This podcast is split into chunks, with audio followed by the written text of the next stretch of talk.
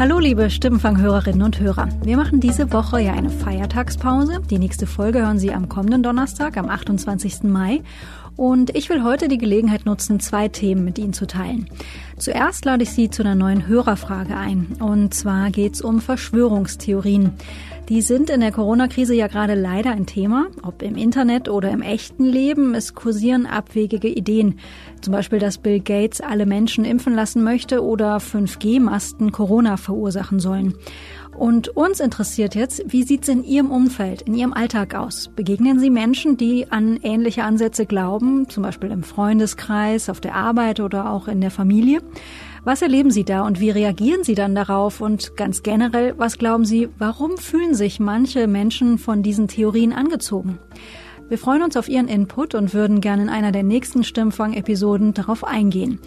Sie können uns gerne eine Sprachnachricht schicken, zum Beispiel per WhatsApp an die 040 380 80 400 und unter der gleichen Nummer erreichen Sie auch unsere Mailbox, auf die Sie sprechen können. Oder Sie schreiben eine Mail an stimmenfang.spiegel.de. Und dann habe ich als zweites noch einen Podcast-Tipp für Sie. Wenn Sie Stimmfang mögen, dann interessieren Sie sich vielleicht auch für Außenpolitik. Und in unserem neuen Auslandspodcast 8 Milliarden spricht mein Kollege Juan Moreno einmal wöchentlich immer freitags mit unseren Spiegel-Auslandskorrespondentinnen und Korrespondenten. Momentan liegt sein Fokus klar auf der Corona-Krise und der Frage, wie andere Länder und Regierungen gerade mit der Pandemie umgehen. Hier ist eine Folge, die mir sehr gut gefallen hat. Einer unserer US-Korrespondenten, Ralf Neukirch, erzählt da, was er in Texas in Sachen Corona erlebt.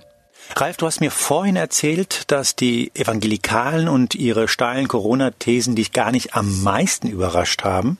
Also das Interessanteste fand ich war, als ich in einem Waffengeschäft war zwischen Austin und Houston und äh, da reingegangen bin und mich mal erkundigen wollte, ob es tatsächlich stimmt, dass die Leute mehr Waffen kaufen, wie ich gehört hatte.